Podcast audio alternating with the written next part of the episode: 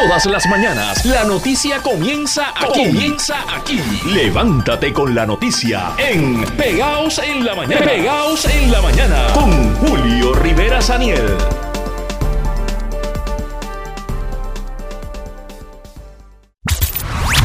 Tenemos ya al alcalde en línea telefónica, al alcalde de Atillo, Carlos Román, que nos va a estar hablando sobre todos estos detalles, porque él sí tiene todos los detalles de este gran evento. Saludos y buen día, alcalde.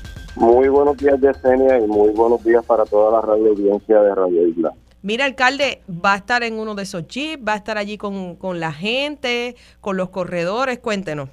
Bueno, nuestra agenda está muy, muy, muy apretada el día de hoy. Vamos a estar compartiendo con los grupos, vamos a estar compartiendo también con la gente que nos visiten y de igual manera cumpliendo nuestras responsabilidades en el ámbito de seguridad, eh, frente, ¿verdad?, con, con todo el personal eh, que se ha preparado, todo este equipo eh, y estos comités de emergencia que están activos, vamos a estar también eh, muy al pendiente de, toda, de todo este evento el festival es mucho más eh, que las máscaras. Estamos viendo pues que hay eh, participación de deportistas, o sea, se ha convertido en todo un evento de atracción turística.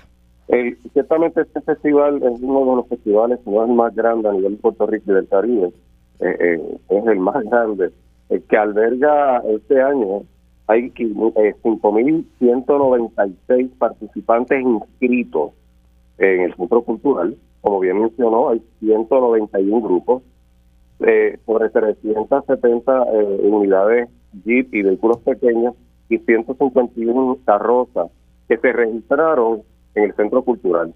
A eso se suma estos corredores que quizás no pasan este proceso y se quedan eh, recorriendo los barrios. Eh, pues, estamos un aproximado de 70 mil personas, sobre 70 mil que siempre asisten a ver este evento que es un, un evento ciertamente de carácter familiar, porque como bien menciona, eh, se integran deportistas, se integran artistas, vienen también eh, eh, todas las familias.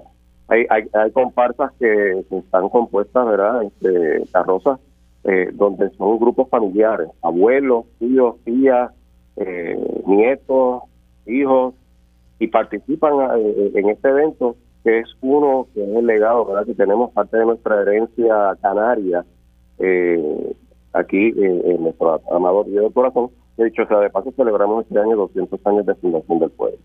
Bien, y obviamente lo importante dentro de todo este evento y lo más que se espera es la seguridad. Es correcto, tenemos un despliegue de aproximadamente 440 uniformados de la Policía Estatal de diferentes divisiones de igual manera, eh, nuestro equipo conformado de, manejo de emergencias, policía municipal eh, y emergencias médicas están activos. A nivel de Estado, contamos con el teniente coronel Rosario Polanco, eh, que es la persona que dirige el distrito de Arecibo, el teniente López, Edwin López, que, es que dirige el distrito de Atillo. Y de igual manera, a nivel de manejo de emergencias de la zona, contamos con el señor Juan Carlos Santos, que es el director. Así que todo ese andamiaje, con todo este equipo de trabajo que se ha eh, ubicado, que nos hemos reunido y que hemos establecido unas estrategias que por años hemos verdad eh, ido trabajando. Eh, en mi caso, pues a lo largo de 34 años que llevamos en el municipio, pues hemos estado muy de cerca de todos estos eventos. un evento que lleva sobre 50 años, estamos hablando de que el Centro Cultural lo acogió para los años 70, así que estamos contemplando y hacemos una exhortación no tan solo a, a, las visitas, sino a los corredores, ¿verdad? Que estén eh, siempre tomando las medidas de, prudencia y de, cuidado para que no haya ningún tipo de tragedia y que sea un evento que, realmente eh, eh, sea para el disfrute de, de, toda la familia. Bien, pues muchas gracias, alcalde, por los detalles. Que tenga hermoso día. Bendiciones, éxito. Pasamos ahora con Nilda Pérez, secretaria general del proyecto Dignidad. Eh, para que nos hable sobre este anuncio que se hace en la mañana de hoy, eh, sobre esta aspiración independiente eh, de Ada Nora Enríquez. Así que le damos los buenos días. Gracias por acompañarnos y por estar disponible para nosotros. Buenos días. Sí, buenos días. Saludos a la gente de Radio Isla y al pueblo de Puerto Rico.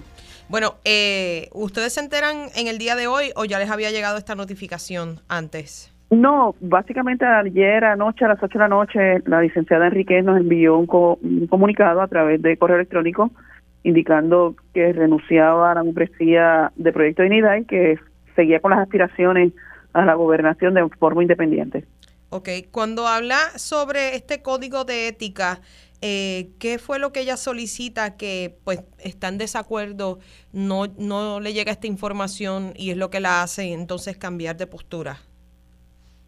Pues mira, eh, ella en el mes, a finales del mes de noviembre, ella hizo una conferencia de prensa indicando que el CPA, Javier Jiménez, no cumplía con parte del reglamento, eh, ya que pues eh, el reglamento establece, según su visión, eh, tenía que tener un año de miembro bona fide para ser presidente de, la colectividad, como ¿verdad? se estaría como aspirante favorecido en la primaria. Eh, nosotros pues le contestamos esa misiva, que era una mala interpretación de, su parte al reglamento, ya que no se le requería eh, requisitos de un año para aspirar a la, a la gobernación. Y aparentemente, ¿verdad? Según ella nos explica en su carta, que esa fue una de las decisiones que, que ella evaluó para desafiliarse de la colectividad. Más allá de eso, eh, ¿no le había expresado antes eh, otra otro inconveniente o otro desacuerdo para tomar esta decisión? Eh, bueno, no. ella se le garantizó todo el proceso eh, a, ella y a todos nuestros aspirantes la garantía del debido proceso de ley justo y equitativo para adelantar sus aspiraciones.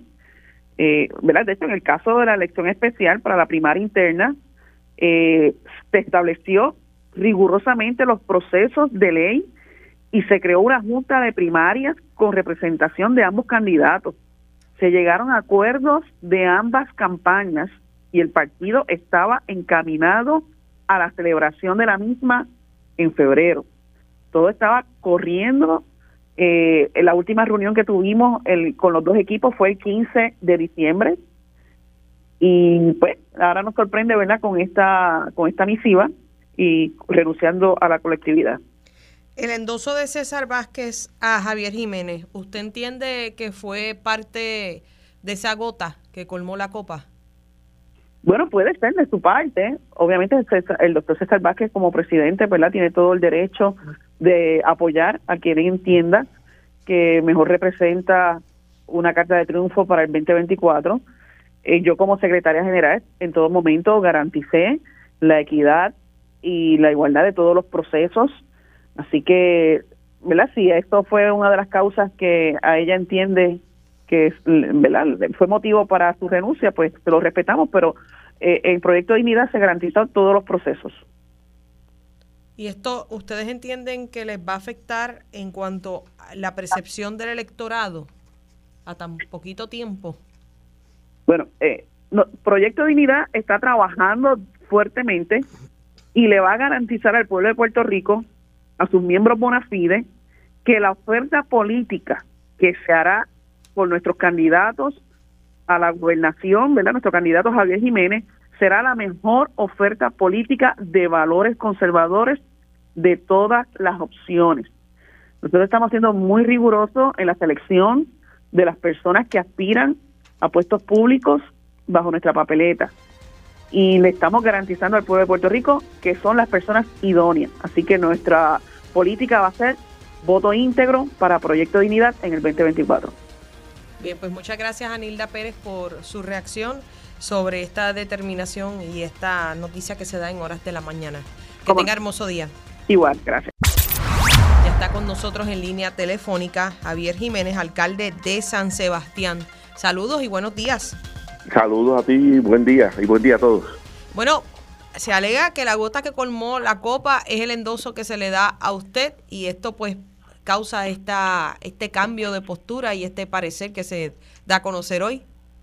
Bueno, en las eh, dinámicas que se dan en los partidos políticos cuando hay candidaturas a la gobernación, los líderes asumen diferentes tipos de, posiciones y respaldo a los diferentes candidatos dentro de las colectividades.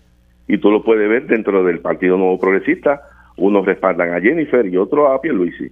Y dentro del Partido Popular, pues pasa esa misma dinámica. Y eso ha pasado eh, históricamente. Eso no es nada nuevo. Y dentro del partido, el proyecto Dignidad, pues el 99% del el liderato, tanto eh, de los pueblos, de los diferentes pueblos de, la isla, como eh, líderes que habían ya eh, expresado su intención de correr para Senado y la Cámara, habían manifestado de que me apoyaban a apoyaban la candidatura mía para la gobernación. Así que es una dinámica que se da como muy corriente en todos los partidos políticos.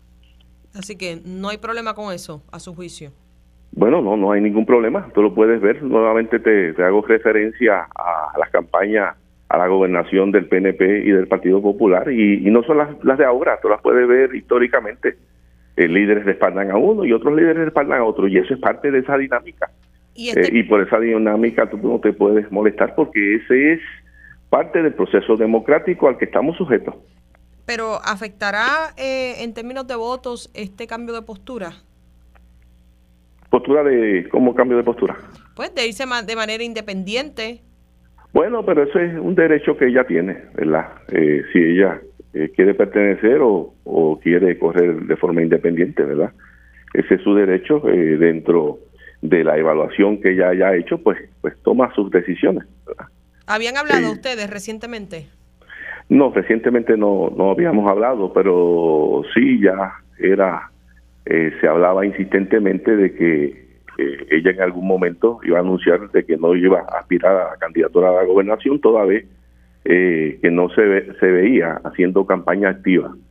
Eh, y eso pues definitivamente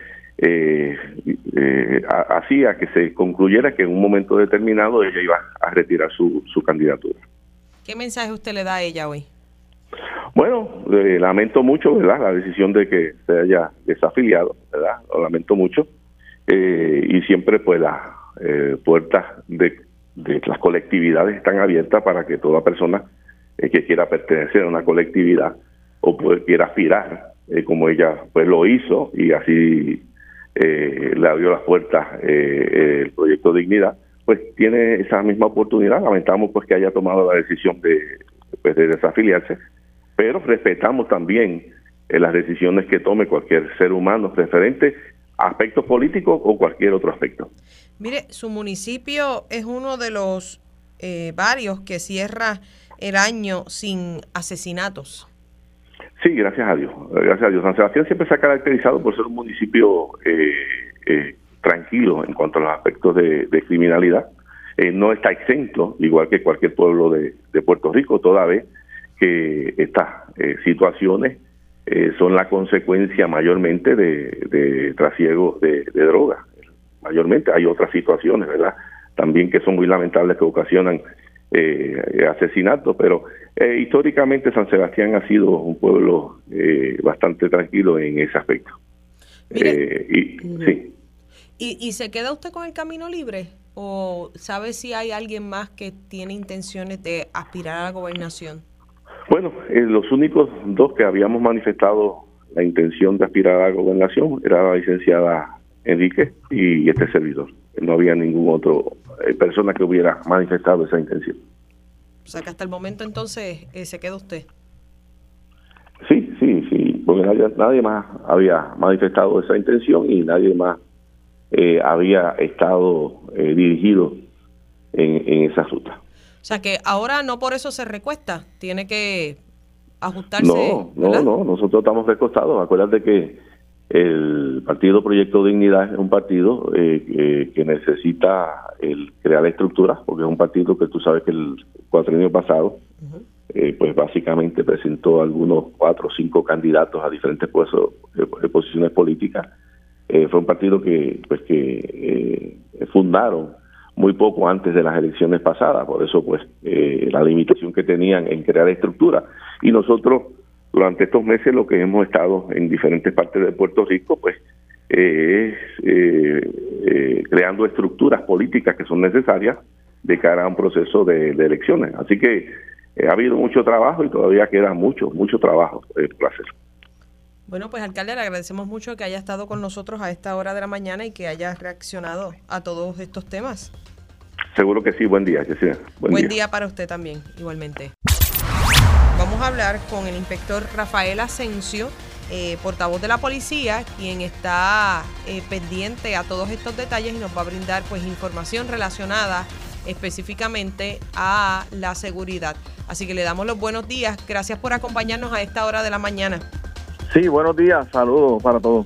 Bueno, hay una gran cantidad de efectivos allí desplegados para garantizar específicamente esto, la seguridad durante todo el desarrollo de este festival. Eso es así, este, el plan de trabajo comenzó desde el día de ayer en diferentes turnos de trabajo. Tenemos turnos de sobre 120 motoras, tenemos este personal asignado a los puestos, más tenemos otro personal que va a estar este, interviniendo con personas que estén violando la ley de tránsito, como así también en la carretera número 2, que el plan de trabajo consiste en, garantizar que todo el flujo de la carretera número 2 se mantenga fluyendo durante el día, ya que esa, esa vía de rodaje es el expreso que nosotros tenemos que nos une del área metropolitana al área de, de, de Mayagüez. Este año específicamente las instrucciones van dirigidas a qué? Bueno, es garantizar que toda la ciudadanía este, pueda participar del evento en un ambiente seguro y que por lo menos no tengamos ningún incidente. Ningún incidente. Eh, así que se han inspeccionado todos estos vehículos para que cumplan con todo lo relacionado a la ley de tránsito, me imagino, eh, y pues tratando de mantener ese orden eh, específicamente. Sí, correcto. Durante los pasados meses eh, este, se realizaron inspecciones por el Departamento de Transportación de Gas Pública, que son los que piden el permiso. Muchos grupos participaron de eso y los que no y los que no tienen el permiso, pues serán intervenidos durante el día. Este, adicional a eso, tenemos un grupo de trabajo que comenzó alrededor de las 4 de la mañana y ya este, se realizó una intervención donde tenemos tres arrestados eh, sustancias controladas y un arma de fuego ilegal. ¿A, esta hora de la mañana se ocupó qué?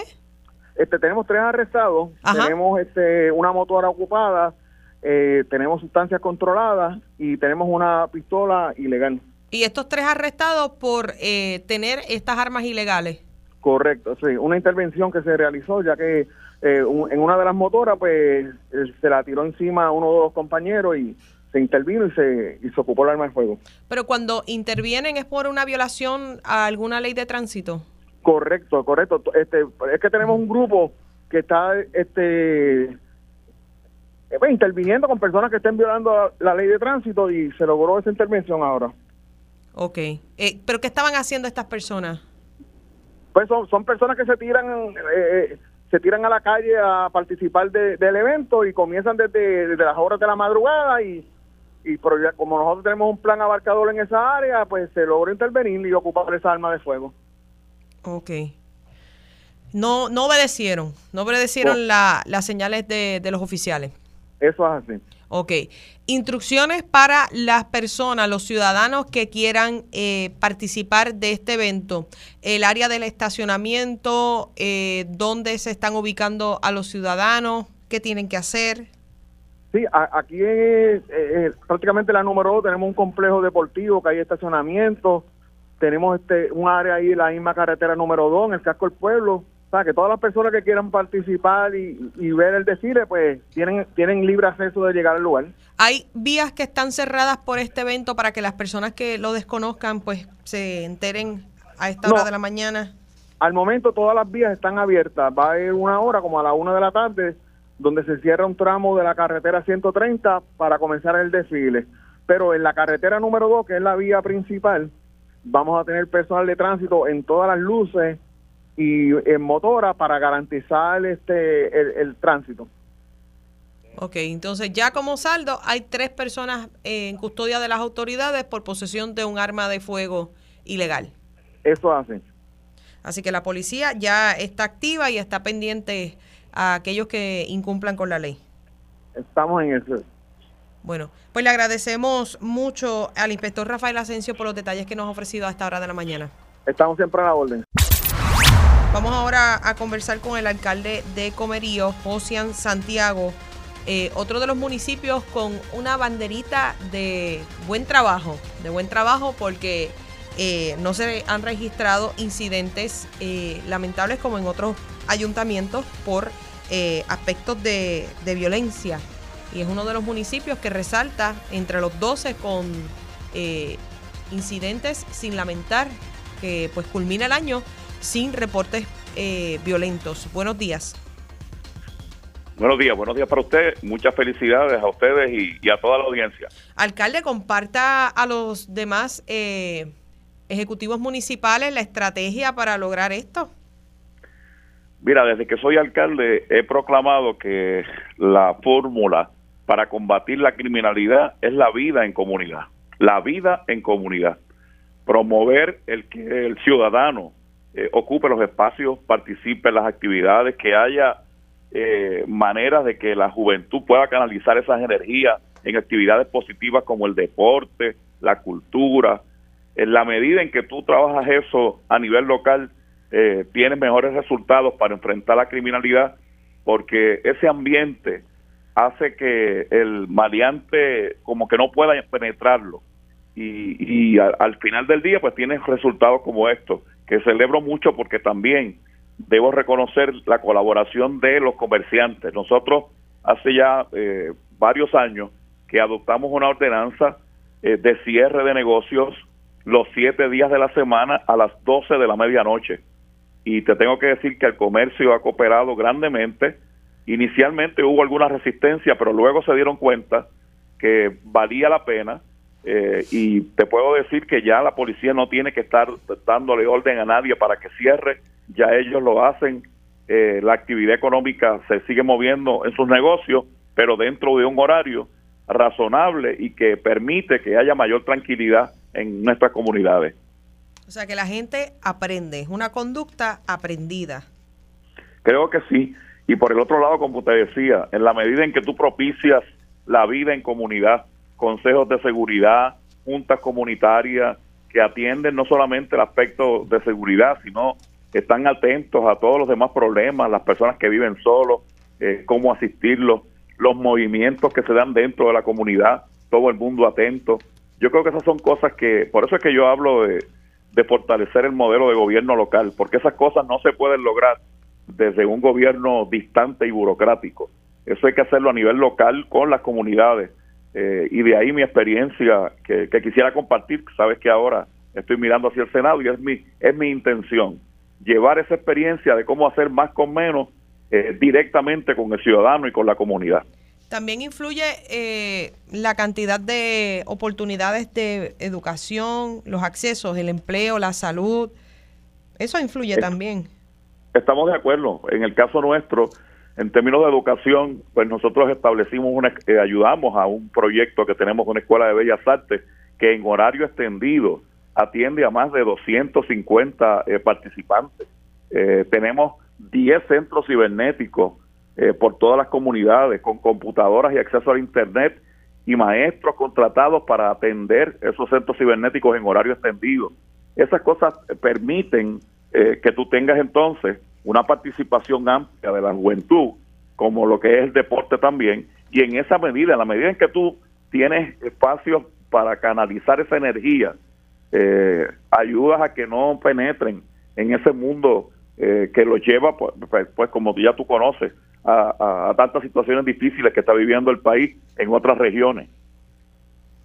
Su llamado para, ¿verdad? Tomando en cuenta esta nueva aspiración que usted tiene eh, para el gobierno, para que, pues, como modelo puedan seguir estas acciones que a usted le han funcionado en este momento. Pues como te decía, a mí me parece que eh, la experiencia de, todos estos años, ya yo llevo, cumplo el año, el año entrante 24 años como alcalde y he tenido la oportunidad de trabajar en tantos proyectos donde logramos hacer tanto más con muchísimo menos. Esa experiencia es la que yo quisiera aportar para que los procesos legislativos tengan ese beneficio de, de saber que hay maneras de lograr las cosas desde el modelo de gobierno local como están haciendo los países más desarrollados del mundo. O sea, no, no estamos descubriendo nada. Eso es lo que está pasando en las sociedades con mejor calidad de vida en el mundo. Y Puerto Rico debe dirigirse hacia eso y en la medida en que yo pueda ayudar, así lo haré. Bien, pues muchas gracias a José Santiago, alcalde de Comerío, por estas declaraciones en la mañana de hoy. Que tenga hermoso día. Gracias a ti. Tenemos ya a Marilis Pagán para que nos reaccione a, esta extensión que hace el gobernador a través de esta orden ejecutiva. Buenos días, Amarili, gracias por acompañarnos y siempre estar disponible.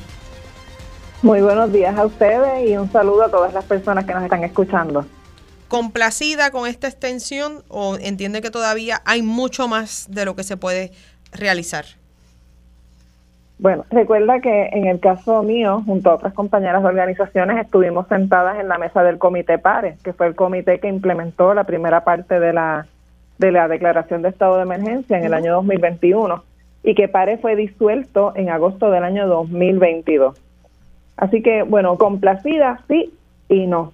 Sí, en el sentido de que entre las cosas que él ha dicho, veremos que sale finalmente la orden ejecutiva, ha dicho que quiere aumentar los adiestramientos al personal que está a cargo de trabajar los casos, que quiere ampliar el trabajo del COPOP, que es el centro donde se tramita y se le da seguimiento a órdenes de protección. Y ha dicho también que hay que trabajar con el asunto educativo en general. Y bueno, ¿qué pasa con esas tres cosas? COPOP nació del Comité PARE y es una iniciativa con la cual las organizaciones, por lo menos Proyecto Matria, está contenta porque ese proyecto piloto ha funcionado. Eso es un punto a favor del gobierno en ese sentido.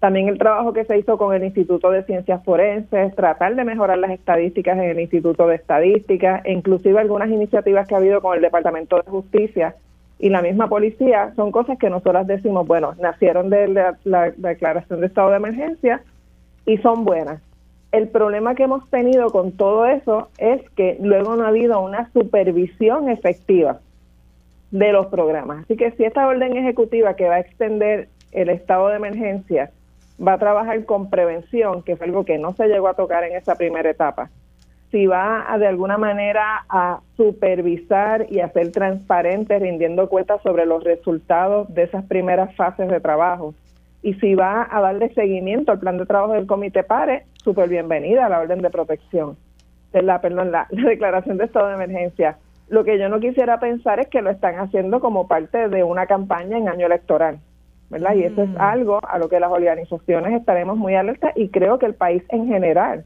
debe estar alerta también, porque como muy bien ustedes dicen, hay muchas agencias de gobierno hablando del tema y eso es bueno, pero a la misma vez, pues nosotras sabemos que muchas veces cuando se está hablando de la violencia en contra de las mujeres o la violencia machista, se trata de hablar meramente desde el punto de vista del sistema de seguridad y no se atienden las raíces de esa violencia, que es la desigualdad entre hombres y mujeres y el machismo que todavía existe en nuestro país en todos los niveles sociales y económicos. ¿Ha visto cambios durante esta extensión de este nuevo año, antes de esta extensión, en este nuevo año, previo a, esta extensión, ¿qué cambios pudiera hablar en comparación? Mira, lo único que yo he visto notable durante los pasados dos meses ha sido la iniciativa del Departamento de Justicia para incorporar dentro de sus protocolos em, los análisis de letalidad, los análisis de riesgo de las víctimas cuando llegan a fiscalía. Eso es lo que yo he visto más sobresaliente del trabajo de los pasados 12 meses. Realmente deberíamos haber estado viendo más. Por ejemplo, en Puerto Rico se aprobó en el año 2021 una ley sobre feminicidios y desde el Comité PARE se le dio seguimiento a la aprobación del protocolo que esa ley exigía para desarrollar las investigaciones en torno a feminicidios.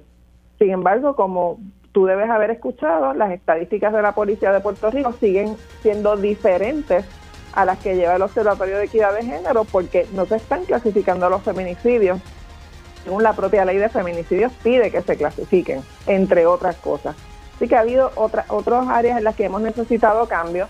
No se le dio nunca seguimiento a los temas de desarrollo económico, vivienda y salud, que eran parte de la primera orden ejecutiva y el plan de trabajo que desarrolló el Comité PARE. Y vuelvo y digo, lo que una puede ver desde afuera, porque ya no tenemos acceso a la información que teníamos cuando estábamos en el Comité PARE, es que no se está atendiendo la raíz del problema y pareciera no haber una comprensión de que en la medida que en Puerto Rico las condiciones económicas son precarias y no hay apoyo para que las mujeres se desarrollen plenamente, las siguen poniendo en una situación de vulnerabilidad. Otra cosa que nunca se hizo fue la educación en las escuelas para la equidad. Eso lo bloqueó el sector conservador y el gobierno permitió que simplemente se dejara de lado esa discusión. Le pregunto, finalmente, ¿hay procuradora de mujeres? Tenemos una interina perpetua. Esa parece que es un nuevo tipo de posición dentro del gobierno, interinatos perpetuos la Procuradora de las Mujeres es interina No veo señales de que se vaya a nombrar una nueva procuradora y tengo que decir que la oficina en este momento ha perdido muchísima relevancia. Es algo que, bueno, yo te digo que a veces a mí se me olvida que existe una oficina de la Procuradora de las Mujeres porque las organizaciones hemos tenido que aprender a resolver sin esa oficina. Bien, muchas gracias a Marilis Pagán por siempre estar disponible y responder todas nuestras preguntas. Que tenga hermoso día. Igual. Línea telefónica a Joseph González, jefe del FBI en Puerto Rico, para hablarnos de varios temas que son de interés a esta hora. Buenos días, gracias por estar con nosotros. Buenos días, gracias Yesenia. Felicidades. Igualmente. Bueno, eh, tenemos que hablar sobre la aparición de Keishanis Cruz Vélez, eh, la jovencita de 16 años que estaba siendo buscada eh, por las autoridades y se había hablado ayer de la participación de las autoridades federales. Esto al ocuparse sus equipos electrónicos. Le preguntamos, ¿culmina la investigación de las autoridades con su aparición o prosigue? Eh, primero, excelente trabajo por la Policía de Puerto Rico en encontrar a esta niña. Eh, siempre vamos a seguir investigando a ver si hay eh, otros delitos en Puerto, pero por el momento lo más importante aquí es que ella apareció, está bien eh, y se une con su familia. La investigación del FBI estaba involucrada específicamente sobre la activación de la alerta eh, bajo lo que tenía que ver con la seguridad de esta jovencita o por estos equipos electrónicos? Eh, siempre apoyamos a la Policía de Puerto Rico, en este caso específicamente estaban ofreciendo apoyo técnico. Ok, apoyo técnico. Bien importante, quería resaltar con usted y para aprovechar esta circunstancia bien difícil, ¿verdad?, que atravesó esta madre, pero que pudiera ser el caso de otros padres y dando, eh, dada la situación de que estamos en esta época y muchos jovencitos pues reciben muchos artefactos electrónicos, recomendaciones para los padres sobre alguna aplicación de seguridad para eh, proteger a los menores. Eh, lo más importante es los padres siempre tienen que estar pendientes de qué sus niños están haciendo en línea, ¿verdad? En las diferentes redes, diferentes chats, en videojuegos. Eh, muchos casos que vemos eh, donde hay abuso sexual contra niños, el primero eh, acercamiento, acercamiento a estos niños es alguien que se hace parecer como un niño de la misma edad, con mismos intereses. Eso, la recomendación número uno es siempre, si el, el, su hijo o su hija no conoce a esta persona personalmente, no deje que esté hablando, chateando con ellos eh, en estos en estos sitios, en estos websites. So, eso para mí es lo más importante y lo, algo que los padres tienen que estar bien, bien eh, eh pendientes. ¿Dónde un padre puede denunciar, eh, además de la policía, inmediatamente, si lo quiere hacer con las autoridades federales? Sí, pueden comunicarse con el FBI al 787-987-6500 de igual manera, eh, pueden ir directamente a nuestra oficina en, en Atorrey, en la Chaldón, la 140 Chaldón.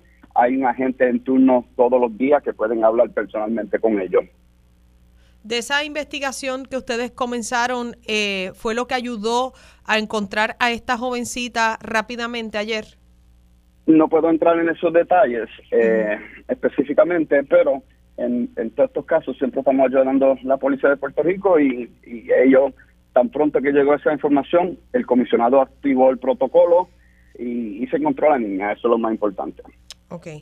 Le pregunto, siempre que buscamos reacciones eh, en cuanto al asesinato de dos jovencitas en el área de Loíza, eh, siempre se indica por parte de la policía que está en manos de las autoridades federales. ¿Cómo va ese caso? Eh, ¿Ya se tiene alguna sospecha de las personas involucradas o responsables? Eh, como saben, no puedo entrar en esos detalles, pero siempre ha dicho ese caso es una prioridad para nosotros. Estamos trabajándolo eh, mano a mano con la policía de Puerto Rico y no vamos a estar eh, parar de investigar hasta que los culpables estén bajo eh, arresto.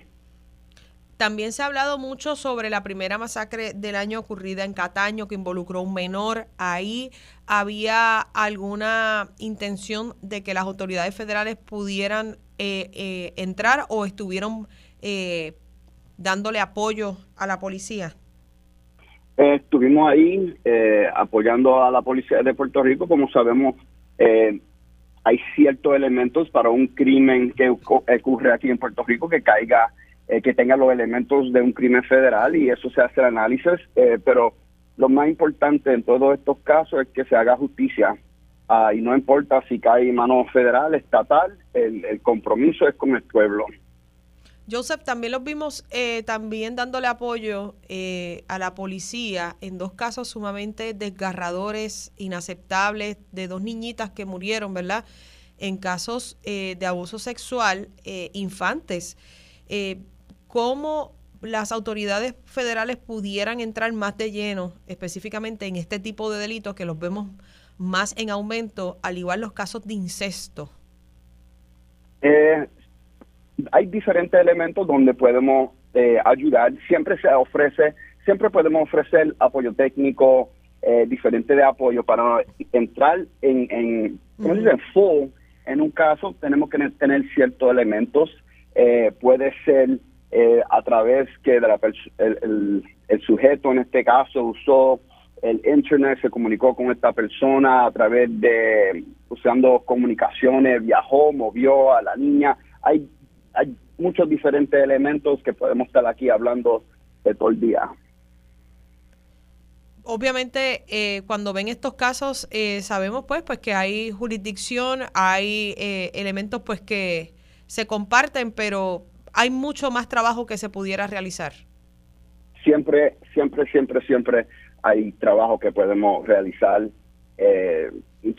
tengo la suerte que tengo un equipo comprometido a la misión del FBI a la seguridad del pueblo de Puerto Rico y vamos a seguir trabajando. Eh, y el trabajo, como siempre ha dicho, se hace mano a mano con las otras agencias federales y con la Policía de Puerto Rico, que ha sido un partner increíble. Bueno, finalmente, nuevo año, nuevas metas laborales. Me imagino que los casos de corrupción están en ese top de no dejarlos fuera de esa perspectiva. Yo sí, eh, para nosotros los casos de corrupción siempre son una prioridad. Eh, ya estamos entrando en eh, un año electoral, so tenemos que tener cuidado cómo trabajamos este caso porque no queremos afectar unas elecciones, pero nosotros seguimos trabajando en todos los delitos que investigamos. Bien, muchas gracias Joseph González, jefe del FBI en Puerto Rico, por sus declaraciones y por concedernos esta entrevista. Que tenga hermoso día. Igualmente, gracias. Buenos días.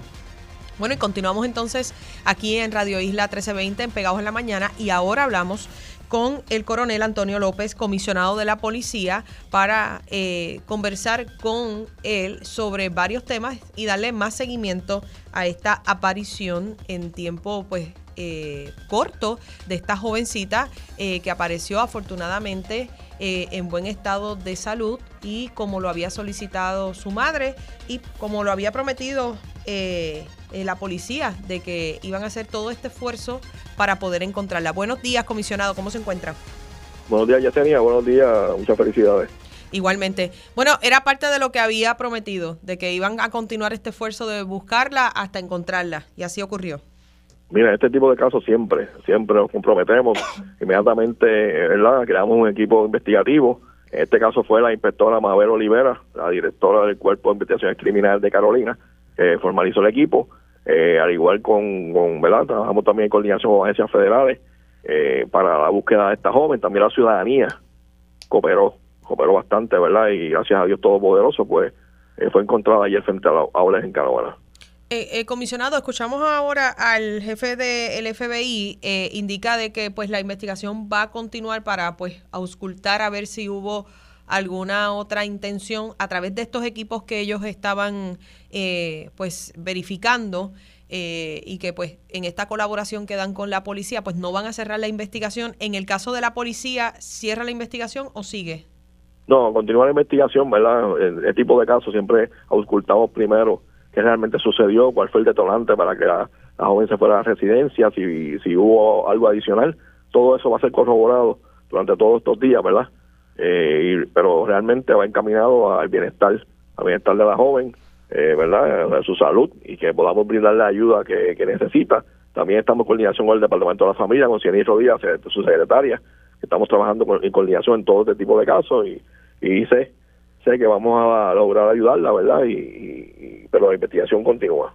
Eh, eh, ¿cómo, ¿Cómo es que se da eh, esta aparición? Ella, eh, según la información que brinda la propia policía, eh, la encuentran en un centro comercial. eh, frente al centro comercial de los Hables en Canóvana, ¿verdad? Y como se, se cursó alerta Amber, pues, eh, personas la vieron, ¿verdad? Vieron eh, las características que se había cursado y inmediatamente la policía llegó al lugar y logró, ¿verdad? Encontrarla con vida en primera instancia, ¿verdad? En una condición dentro de una situación estable.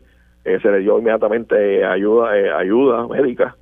Eh, se transportó a un hospital para brindarle la misma, así que seguimos, continuamos dándole la ayuda que necesite.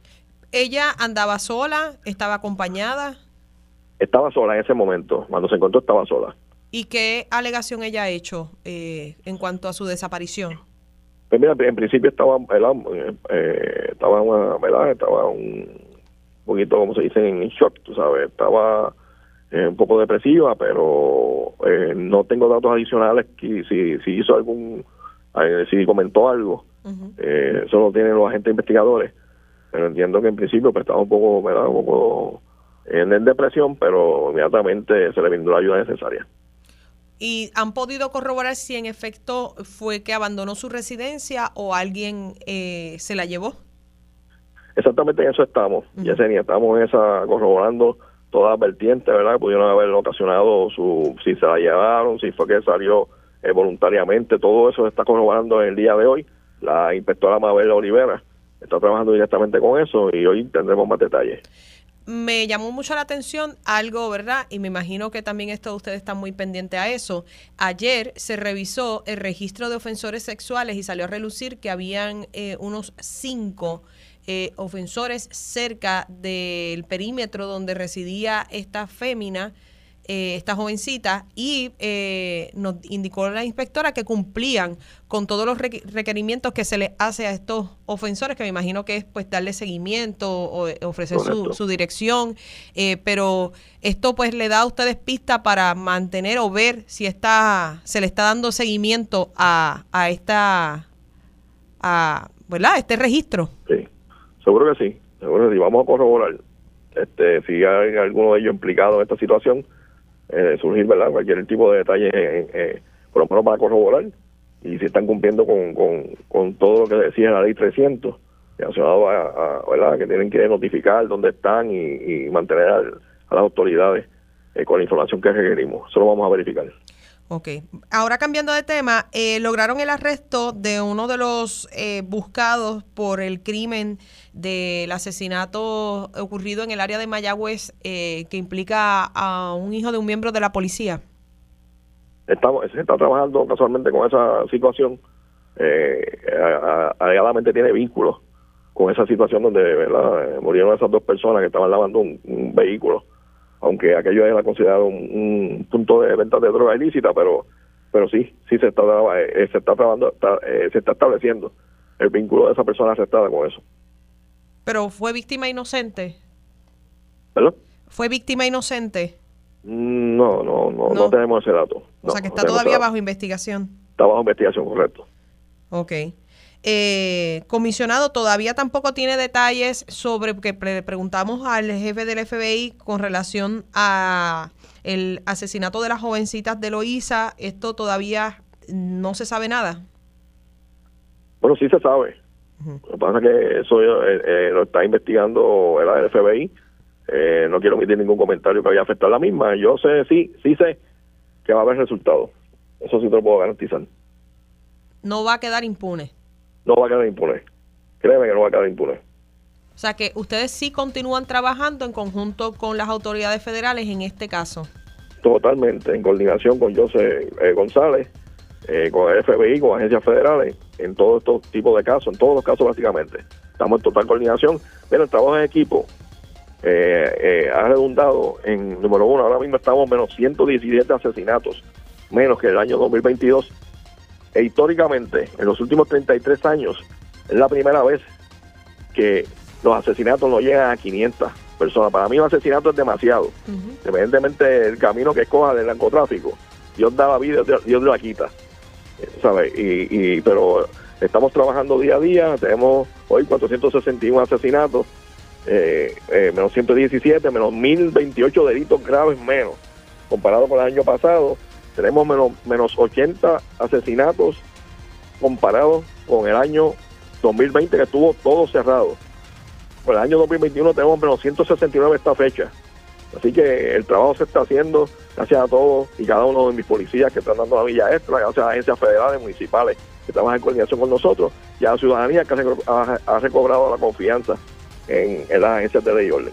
Finalmente, comisionado, se despide el año este fin de semana y hubo un poquito de, bueno, un poquito, hubo descontrol con la pirotecnia. Eh, ¿Qué le dice a los ciudadanos con relación a esto? ¿Qué pueden hacer? Porque sabemos que está retante este control. 343-2020, 343-2020, me consta que el 24 de diciembre, ¿verdad? Hubo muchos lugares, juncos, esa área que hubo mucha pirotecnia. Le pido prudencia a estas personas que utilizan este tipo de artefactos para despedir el año y disfrutar de la Navidad. No hay que tirar nada al aire, mucho menos balas. Que tengan prudencia, den abrazos, den besos, compartan con su familia. En total, en, sana convivencia, no hay que hacer alboroto porque tenemos que tener conciencia y crear empatía con los niños con autismo, con personas encamadas, con, con adultos mayores, con verdad, este, con nuestras mascotas.